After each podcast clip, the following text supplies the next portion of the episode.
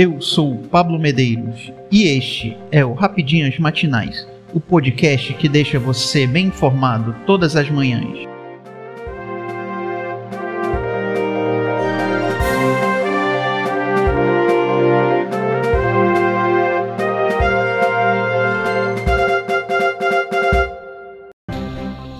Terça-feira, 16 de agosto de 2022. Vamos às principais notícias. Posse de Moraes no TSE nesta terça deve reunir Lula e Bolsonaro. O evento no Tribunal Superior Eleitoral que marcará a posse do ministro Alexandre de Moraes como presidente da corte, agendado para acontecer nesta terça-feira 16, irá contar com a presença dos líderes nas pesquisas de intenção de voto para as eleições presidenciais neste ano, Luiz Inácio Lula da Silva e Jair Bolsonaro. Através da assessoria, o petista confirmou ao órgão eleitoral que irá comparecer à posse de Moraes, bem como o atual presidente da República, que já realizou ataques ao magistrado em outras oportunidades.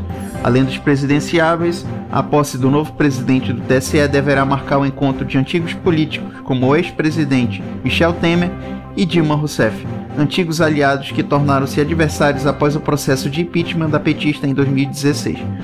Todos os chefes do Executivo Federal, como José Sarney e Fernando Collor de Mello, vão comparecer ao ato. Cerca de 20 governadores, parlamentares e autoridades do Judiciário também estarão presentes no ato que irá oficializar Alexandre de Moraes como novo comandante da Corte Eleitoral.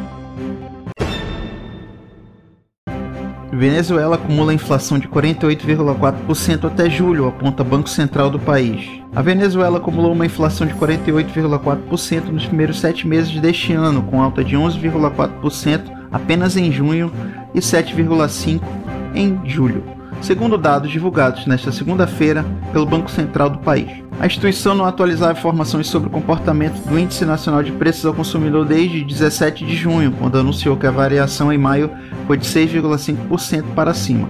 Agora, dados oficiais mostram que os preços de produtos e serviços quase dobraram em junho, embora o aumento tenha desacelerado no mês passado para 7,5%. As médias dos últimos dois meses são as mais altas até agora neste ano, sendo junho o único período com inflação de dois dígitos em 2022.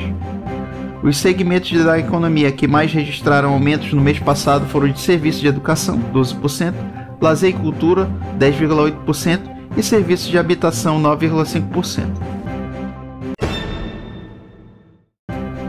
PT identifica fake news sobre fechamento de igrejas e estuda a resposta de Lula coordenação da campanha do ex-presidente Luiz Inácio Lula da Silva à presidência da República identificou a divulgação de uma notícia falsa sobre a relação dos petistas com as igrejas.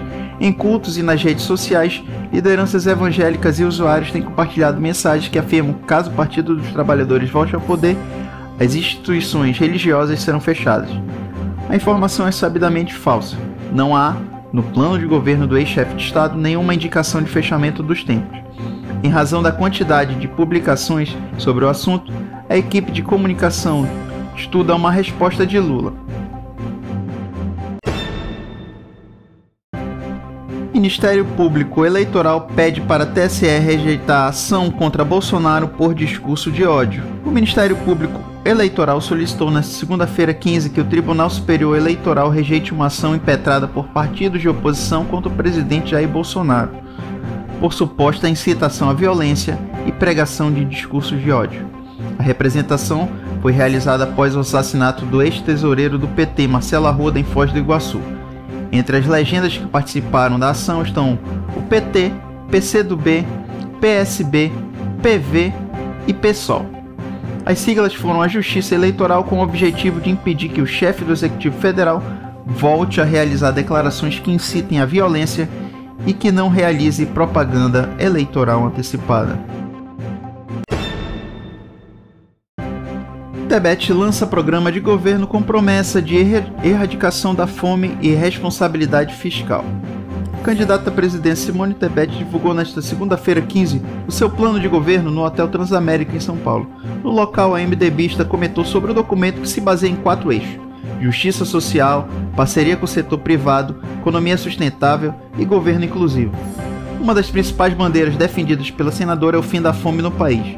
Nós vamos parar de ficar só falando que nós vamos erradicar a miséria e nós vamos provar como, com programas, com metas, com prazos e com resultados, declarou a presidenciável. Tebet, que terá também a senadora Mara Gabrilli como vice em sua chapa, também considerou que é necessário aumentar o limite do que é considerado miserável no Brasil para que mais pessoas possam estar aptas a receber auxílios do governo. Chamados de princípios, diretrizes e compromissos, a política considera que o país está de joelhos e que é necessário promover uma verdadeira reconstrução.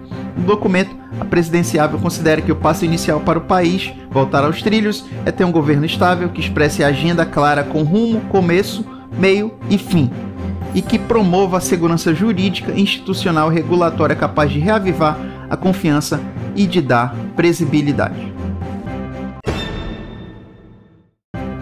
Trump acusa a FBI de roubar três passaportes de sua casa na Flórida. O ex-presidente dos Estados Unidos, Donald Trump, utilizou seu perfil na rede social Truth Social na segunda-feira, 15, para acusar o Departamento Federal de Investigação, FBI, de roubar seus passaportes durante a ação de busca e apreensão realizada no dia 8 em sua casa na Flórida. Na operação do FBI em Mar-a-Lago, eles roubaram meus três passaportes, um deles vencido, junto com todas as outras coisas. Esse é um ataque a um político oponente em um nível nunca visto antes no nosso país. Coisa de terceiro mundo, declarou o republicano. No dia em questão, o FBI apreendeu 11 documentos considerados confidenciais, 3 secretos e 4 ultra secretos, além de 30 itens em 20 caixas com pastas de fotos e notas manuscritas. Pedido para que a ação de busca e apreensão pelo FBI fosse realizado partiu do Departamento de Justiça, após um pedido do juiz Bruce Reinhardt, que acusou Trump de violar a lei de espionagem. Trump também é investigado por um possível envolvimento com a invasão ao Capitólio em janeiro de 2021. Eu sou Pablo Medeiros e este foi o Rapidinhas Matinais, o podcast que deixa você informado. Até mais.